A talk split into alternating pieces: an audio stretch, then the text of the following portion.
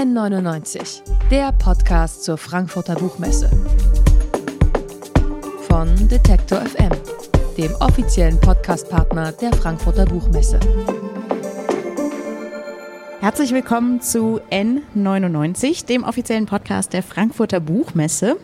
Wir sind hier live auf der Frankfurter Buchmesse am Stand von Detektor FM und von hier aus schauen wir über den Atlantik in die Vereinigten Staaten. Da haben viele vielleicht mit der Abwahl von Donald Trump gedacht, Gott sei Dank, jetzt ist endlich diese Zeit vorbei, in der es irgendwie okay ist, ausländerfeindliche Sprüche zu machen und Abtreibung zu verteufeln und sich dabei irgendwie auch noch auf Gott zu beziehen. Und für alle, die das denken, könnte die Lektüre von Annika Brockschmidts neuem Buch ein bisschen niederschmetternd sein. So ging es mir zumindest ein bisschen. Amerikas Gotteskrieger heißt das Buch und darin beschreibt Annika Brockschmidt, wie die religiöse Rechte in den USA die Demokratie gefährdet. Und über dieses Buch sprechen wir jetzt gemeinsam. Annika Brockschmidt sitzt nämlich hier neben mir. Und ich freue mich sehr, dass sie gekommen ist. Guten Tag, Frau Brockschmidt. Hallo, freut mich. Tut mir leid, also schon mal vorneweg. Ähm, ich versuche dann immer die Veranstaltung auch mit einem leichten Hoffnungsschimmer zu beenden. Also bei allem Niederschmetternden, was wir jetzt besprechen, es gibt ein bisschen Hoffnung am Ende, schon mal vorneweg.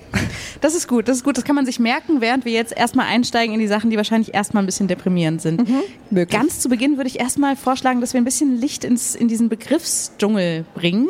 Es geht um religiöse Rechte. Da ja. tauchen in Ihrem Buch christliche Fundamentalisten auf. Es gibt die Evangelikalen, die Mormonen, die Baptisten.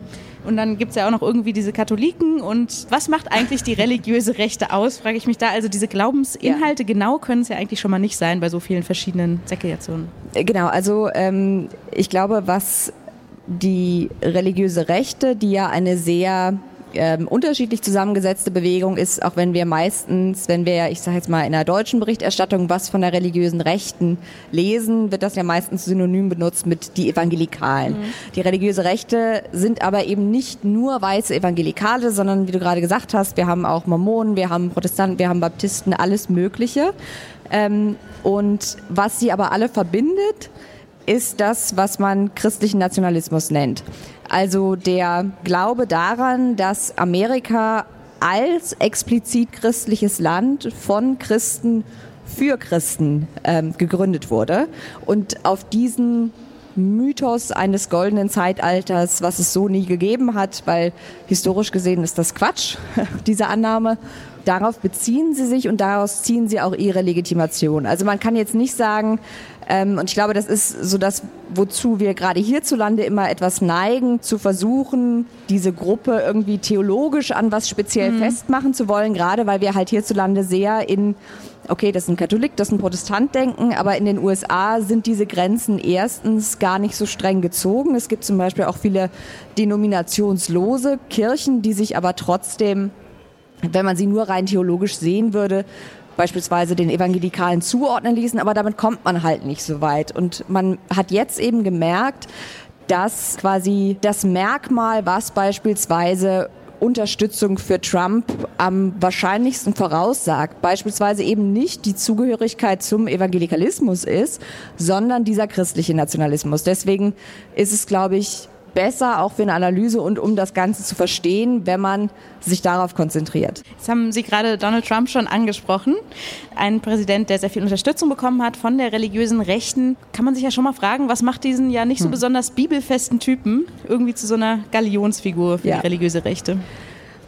Das ist so ein bisschen, ähm, glaube ich, das, was hierzulande so am meisten für Irritationen gesorgt hat, dass quasi jemand, der noch nicht mal überzeugend aus der Bibel zitieren kann, was ja so das eigentlich das Einmaleins für jeden republikanischen Präsidentschaftskandidaten ist, im Übrigen glaube ich auch für jeden demokratischen Präsidentschaftskandidaten ist, wieso finden die den so gut? Und ähm, das hat verschiedene Gründe. Einmal liegt das daran, dass beispielsweise das, was man hierzulande sagen würde, okay, das finden jetzt Leute, die wahnsinnig fromm sind und die sagen, kein Sex vor der Ehe nicht so toll, diese ganzen Frauengeschichten beispielsweise. Mhm. Das kam tatsächlich eher gut an und das liegt daran, dass vor allem bei weißen Evangelikalen, die aber was ihre Kultur und was ihre Konsumprodukte auch, also Bücher, Musik und so weiter angeht, einen großen Einfluss auf die religiöse Rechte über ihre eigenen Glaubensgrenzen quasi hinaus haben, dass da ein Bild von militanter Männlichkeit, wo auch der männliche Sextrieb als von Gott gegeben, also Virilität als Zeichen von Gottes Segen als Zeichen davon, dass man ein starker Mann ist, der das Land anführen kann. Und da liegt dann eben die Schuld, wenn man wie ich das getan habe, wenn man sich diese Eheratgeber beispielsweise mal so durchliest, was da drin steht, wenn der Mann fremd geht, ist es nach dieser Logik dann die Schuld der Frau, weil sie hat ihn nicht genug befriedigt. Und so kann man sich eben auch... Klingt erstmal logisch, aber... Sehr logisch. Innerhalb dieser Logik ist es schlüssig von außen drauf gesehen. Nein. Mhm. Aber so kann man sich dann eben auch sowas äh, schönreden und äh, zur Sache der fehlenden Bibelfestigkeit, da hat man sich auch eine Bibelstelle für äh, genommen. Man hat nämlich gesagt, okay, ähm, Gott benutzt ja auch Menschen, die nicht gläubig sind, als sein Werkzeug. Und dann sagt man quasi, Trump ist der neue König Kyros. Das ist eine biblische Figur, es war ein persischer König, der dann die Israeliten gerettet hat und der war ja auch kein Christ. Ähm, so kann man sich das dann quasi ganz gut verkaufen. Und im Übrigen ist es auch nicht das erste Mal, dass gerade weiße Evangelikale in der Mehrzahl für jemanden gestimmt haben, der auf den ersten Blick relativ wenig mit den Werten, die sie zu vertreten meinen, zu tun hat. Also sie haben beispielsweise auch statt Jimmy Carter, als er das zweite Mal angetreten ist, Ronald Reagan gewählt. Jimmy Carter war ein Southern Baptist, also eigentlich einer die Southern Baptist. Einer von Ihnen quasi? Einer von Ihnen. Ähm, Südstaaten, äh, wie gesagt, evangelikal, Sonntagsschullehrer, gibt Bibelkreise, also eigentlich alles, was man haben wollte. Er war ihnen aber, was die Politik angeht, zu liberal. Und auch daran sieht man, dass reine Theologie nicht ausreicht, um diese Identität quasi auszumachen. Und stattdessen haben sie Reagan gewählt. Reagan war bis vor kurzem als Gouverneur von Kalifornien, war noch für ein relativ liberales Abtreibungsgesetz eingetreten. Er war geschieden, er war Schauspieler früher gewesen. Also eigentlich alles. Hollywood kommt eigentlich auch nicht so gut an. Ne? Nee, genau. Also und Hollywood als Sündenfuhl. Aber er hat halt ihre Sprache gesprochen. Er ist aufgetreten, nicht wie Jimmy Carter als ähm, derjenige, der die Amerikaner zur Selbstreflexion aufruft, sondern als der Kerl, der mal mit der Faust auf den Tisch haut, mit dem kantigen Gesicht und der auch nach außen Stärke demonstriert und der eben diese christliche Nationalismuskarte ganz massiv ausgespielt hat. Und deswegen ist es auch an sich nichts Neues, dass Evangelikale auch jemanden wählen, der auf den ersten Blick gar nicht so sehr zu ihnen passt. Und auf den zweiten Blick macht es dann eben äh, doch etwas mehr Sinn der vielleicht ja hierzulande prominenteste Punkt auf der Agenda der religiösen Rechten ist die Abtreibung, der Kampf für das Leben, wie Sie das nennen. Sie schreiben jetzt in Ihrem Buch, das ist eine Idee, die den religiösen Rechten eigentlich relativ spät gekommen ist. Und wenn man so auf die Gründungsphase schaut, dann steckt da eigentlich vor allen Dingen so Good Old Racism dahinter. Wie ist genau. das gekommen? Ja, also äh, das ist ja quasi so der Gründungsmythos, den die religiöse Rechte heute gern erzählt, dass man quasi mit der Legalisierung der Abtreibung in den USA wieder zu sich gefunden hat, dass man sich dann im Kampf gegen Abtreibung ähm, auf die politische Bühne quasi zurückgetraut hat. Das hat mit der historischen Realität nichts zu tun. Äh, und tatsächlich ist das etwas, was ein selbst evangelikaler Historiker herausgefunden hat, der sich durch diese Archive gewühlt hat denn noch ein paar Jahre nach diesem Urteil des obersten Gerichtshofs 1973 hatte beispielsweise die Southern Baptist Convention, die man ja heute schon so als Speerspitze des christlichen Nationalismus bezeichnen kann, hatte noch eine sehr liberale Abtreibungspolitik in ihren Bylaws stehen. Und ähm, auch die Großen der religiösen Rechten beginnen erst mehrere Jahre nach diesem Urteil dagegen zu predigen. Und dann dauert es noch mal länger, bis man es nicht nur als eine der amerikanischen Sünden, sondern als die große amerikanische Sünde ansieht.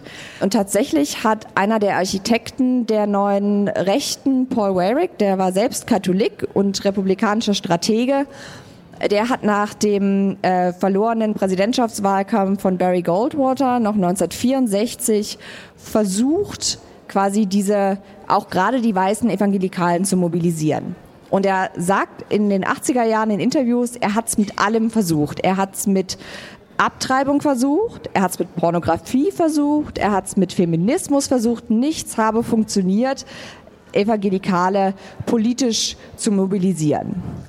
Und dann gab es das Urteil am obersten Gerichtshof zur Aufhebung der etwas krude übersetzt Rassentrennung in Anführungsstrichen der Segregation an Schulen. Das galt erstmal nur das für staatliche. Genau. Das, ja, äh, erstmal galt das ja nur für staatliche Schulen. Christliche Schulen waren Privatschulen. Das heißt, die haben erstmal weiterhin nur weiße Kinder mhm. aufgenommen. Und ähm, einige Jahre später bemerkte man dann aber, dass immer mehr Eltern, immer mehr weiße Eltern ihre Kinder aus den staatlichen Schulen rausnehmen, sodass teilweise in manchen Counties ähm, es keine weißen Kinder mehr an staatlichen Schulen gab, weil sie die alle rausgenommen haben und in neu gegründete christliche sogenannte Segregation Academies gesteckt haben, die es im Übrigen bis heute auch gibt. Und dazu muss man wissen, dass auch private Schulen in den USA als wohltätige Organisation, als Non-Profit-Organisationen gelten. Und dann auch Geld. Genau, das ne, heißt, sie genießen steuerfreien Status.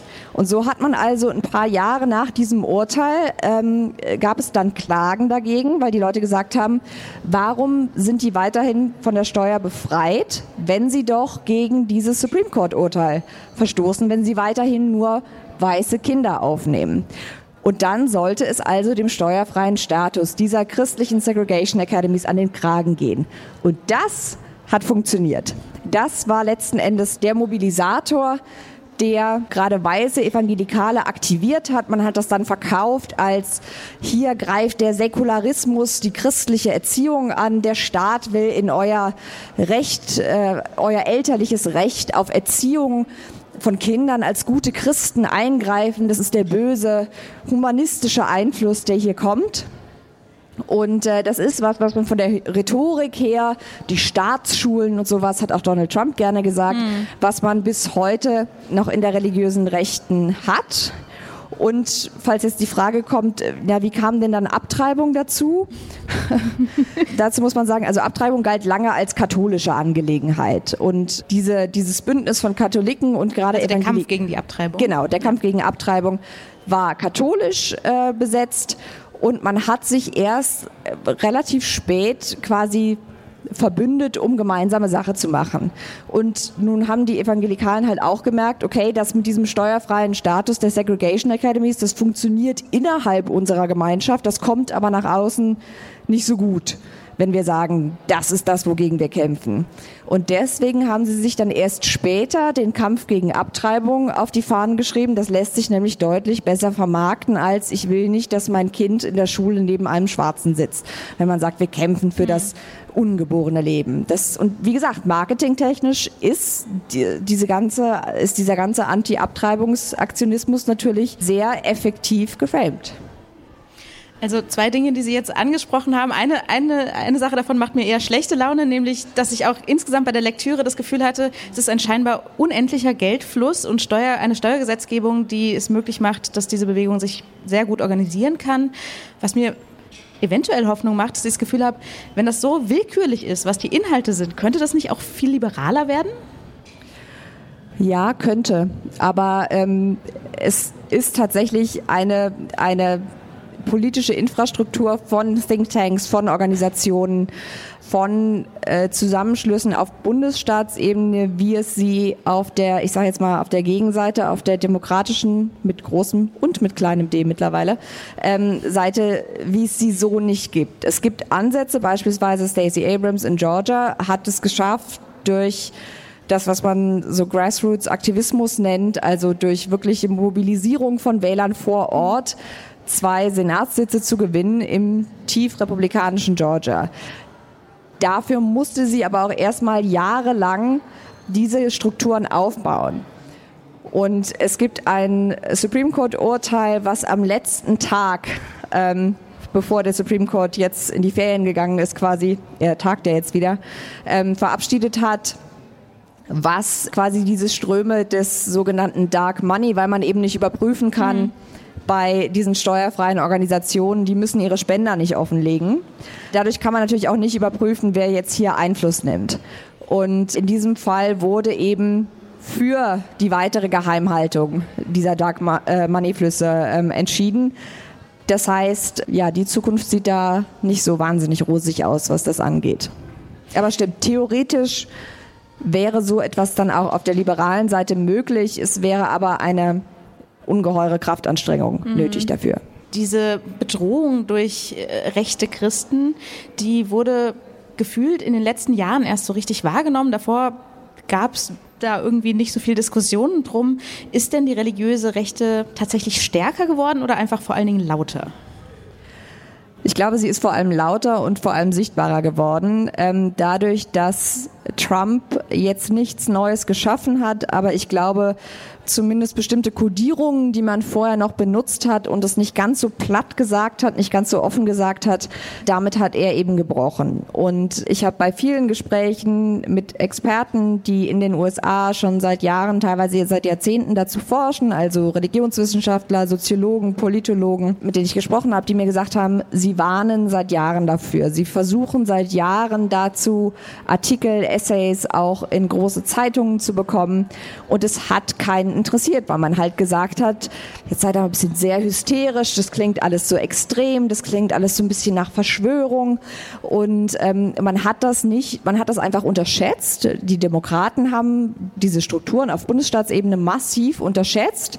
Äh, sie scheinen es auch nach wie vor aktuell nicht wirklich wahrzunehmen. Zumindest ähm, lässt ihre noch nicht wirklich vorhandene Wahlreform, äh, Wahlrechtsreform darauf schließen.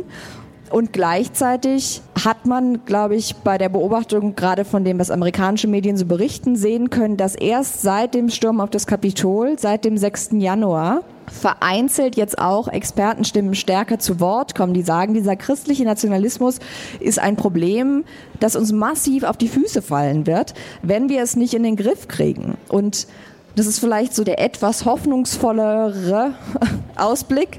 Ähm, das ist kein Selbstläufer. Also man hat jetzt zwar, das ist auch das, was ich im, im letzten Kapitel äh, von dem Buch beschreibe, es gibt gerade massive Bemühungen der Republikaner auf Bundesstaatsebene, quasi die Hindernisse, die Trump bei der letzten Wahl daran gehindert haben, diese Wahl zu stehlen, also beispielsweise lokale republikanische Wahlbeamte, die sich geweigert haben zu sagen, du hast genug Stimmen, mhm. ähm, die auszutauschen gegen Leute, die damit kein Problem hätten, äh, die das Wahlrecht vor allem von People of Color beschränken, die meistens demokratisch wählen.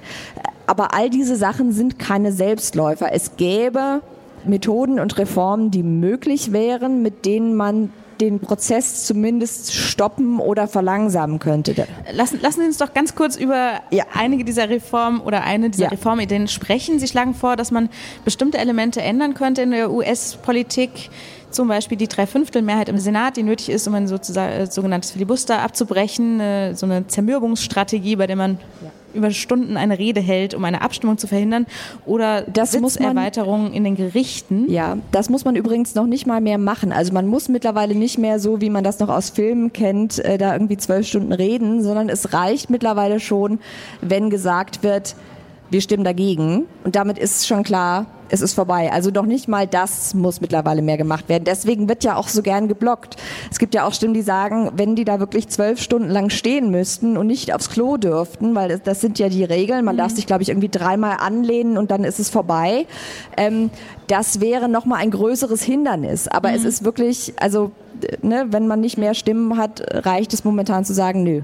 Aber wenn man jetzt sagt, ja. wir, wir machen, wir ändern diese Regeln, es ist nicht mehr so leicht zu blockieren, ähm, es ist nicht mehr so leicht, mehr Sitze in Gerichten zu schaffen, um dieses konservative Überhang noch stärker zu machen. Kann das nicht auch zu einem Rückschlag führen, wenn sich das mal dreht und die Rechten diese neuen Strukturen dann für sich nutzen? Das ist ein Argument, was man relativ häufig hört. Und die Logik funktioniert meiner Ansicht nach deswegen nicht, weil wir ja bereits jetzt schon quasi in diesem Rückschlag, der dann prophezeit wird, leben. Also die Gerichte sind jetzt schon übermäßig mit christlich-nationalistischen Richtern besetzt. Und das gilt nicht nur für den obersten Gerichtshof, das gilt auch für die Bundesgerichte. Das ist ein jahrzehntelanges Projekt, was gelaufen ist, noch gar nicht mal unbedingt im Geheimen. Wie gesagt, das ist jetzt kein Verschwörungsraunen, sondern das ist ganz deutlich nachzuvollziehen, wenn man sich die Quellen anschaut. Und wenn jetzt nicht gehandelt wird, also letzten Endes läuft die Uhr noch bis 2022 zu den Midterms, dann werden, so sieht es momentan aus, ich lasse mich gerne vom Gegenteil überzeugen. Ich hoffe, dass ich Unrecht habe. Aber die meisten Experten gehen derzeit davon aus, dass die Demokraten die Mehrheiten in beiden Häusern verlieren werden. Das ist nicht untypisch für eine Partei, die mhm. an der Regierung ist, in den Zwischenwahlen. Und dann hat Mitch McConnell, der dann wieder Mehrheitsführer im Senat wäre, bereits angekündigt, dass er sollte ein weiterer Platz frei werden, was nicht so unwahrscheinlich ist. Stephen Breyer, einer, der zu den Liberaleren gehört, ist mittlerweile über 80. Er will nicht zurücktreten, weil er sagt, der Supreme Court sei nicht politisiert. Man weiß nicht, in welcher Realität der Mann lebt. Aber wie gesagt, es kann durchaus sein, dass da noch ein Platz frei wird. Und mhm. Mitch McConnell hat bereits gesagt, er wird das blockieren bis 2024 wieder ein Republikaner dran ist. Und dann ist äh, die Mehrheit auf die nächsten Jahrzehnte so. Das heißt, es gibt keine Alternative hm. zur Erweiterung des Supreme Courts, weil die Alternative ist, dass es irgendwann neun Konservative sind. Hm. Also es quasi die Angst vor dem Rückschlag ist bereits eingetreten. Der Dadurch, Rückschlag ist schon da. Der Rückschlag ist schon da. Ja. Also was Sie eben beschrieben haben, ist nicht der versprochene optimistische Ausblick, den wir am Ende geben wollten. Twitter, habe ich gesehen, ist voll von äh, Leserinnen und Lesern, die jetzt glücklich ihr Buch in den Händen halten, sich freuen, es zu lesen, es toll finden und gleichzeitig sagen, wie sehr ihnen das alles Angst macht, was sie da zu lesen bekommen. Noch ein, ein Hoffnungsschimmer, ein, okay. etwas, was Sie optimistisch stimmt zum Schluss. Wie gesagt, es ist kein Selbstläufer. Es ist nicht gegeben, dass es so endet. Es muss nicht passieren. Es gibt Dinge, die man tun kann. Es gibt Dinge, die nicht nur die Demokraten tun können, weil wird ja auch der ein oder andere Amerikaner den Eindruck haben, gut, ich kann, was soll ich daran ändern? Einfluss auf die ausüben, die im Kongress sitzen, die hören ja nicht auf mich. Man kann trotzdem, man kann seine Kongressabgeordneten anrufen, man kann so Druck machen und gleichzeitig, was glaube ich viele unterschätzen, ist die Macht von Demonstrationen. Und wir haben das jetzt gesehen ähm, mit dem Urteil äh, zu diesem Anti-Abtreibungsgesetz in Texas, was mhm. effektiv das Ende der legalen Abtreibung in den USA bedeutet, auch wenn es noch nicht ganz offiziell ist. Aber wie gesagt, in Texas ist es effektiv gerade illegal nach sechs Wochen nach der Befruchtung eine Abtreibung durchzuführen. Und man hat gemerkt, dass dieses Urteil so extrem war, dass sich Widerstand geregt hat. Es gab große Demonstrationen. Ich glaube, das ist was, was man schnell vergisst. Der Supreme Court hat nur so lange Macht und dann hat er gewaltige Macht, aber er hat die nur so lange, wie er als legitim gilt. Das heißt, auch für diese konservativen Richter ist es eine Gratwanderung. Wenn sie jetzt weitermachen in diesem Stil, wenn sie immer extremere Urteile raushauen, mhm. dann kann es durchaus sein, dass das auf so viel Widerstand bei der Bevölkerung äh, trifft, dass dieser Supreme Court seine Legitimation verliert, weil der Supreme Court selbst kann nichts durchsetzen. Der interpretiert die Verfassung. Der ist darauf angewiesen, dass andere sollen der Regierung seine Urteile durchsetzen. Und wenn ein Gericht sich so sehr in seiner Macht verrennt, dass es über die Stränge schlägt, können, könnte auch großer Druck von außen, also von Menschen, die auf die Straße gehen, die sagen, sie demonstrieren dagegen, durchaus zumindest dazu führen, dass sie sich vielleicht nicht etwas moderater verhalten, aber dass das Gericht sich vor diesem Druck zu verantworten hat. Also es gibt Dinge innerhalb der noch vorhandenen Demokratie, die man machen kann, um das Schlimmste zu verhindern. Ich fürchte, positiver kann ich es nicht sagen. Wir müssen uns fürs Erste damit zufrieden geben, dass wir nicht vollkommen in Pessimismus verfallen. Annika Brockschmidt hier zu Gast bei Detektor FM am Stand auf der Frankfurter Buchmesse. Ihr Buch Amerikas Gotteskrieger, wie die religiöse Rechte die Demokratie gefährdet, ist bei Rowold Polaris erschienen. 415 Seiten, kosten 16 Euro. Sie lohnen sich, auch wenn man danach nicht unbedingt gute Laune hat. Hat mich sehr gefreut. Vielen Dank für das Gespräch, Frau Brockschmidt. Dankeschön. N99, der Podcast zur Frankfurter Buchmesse. Von Detektor FM, dem offiziellen Podcastpartner der Frankfurter Buchmesse.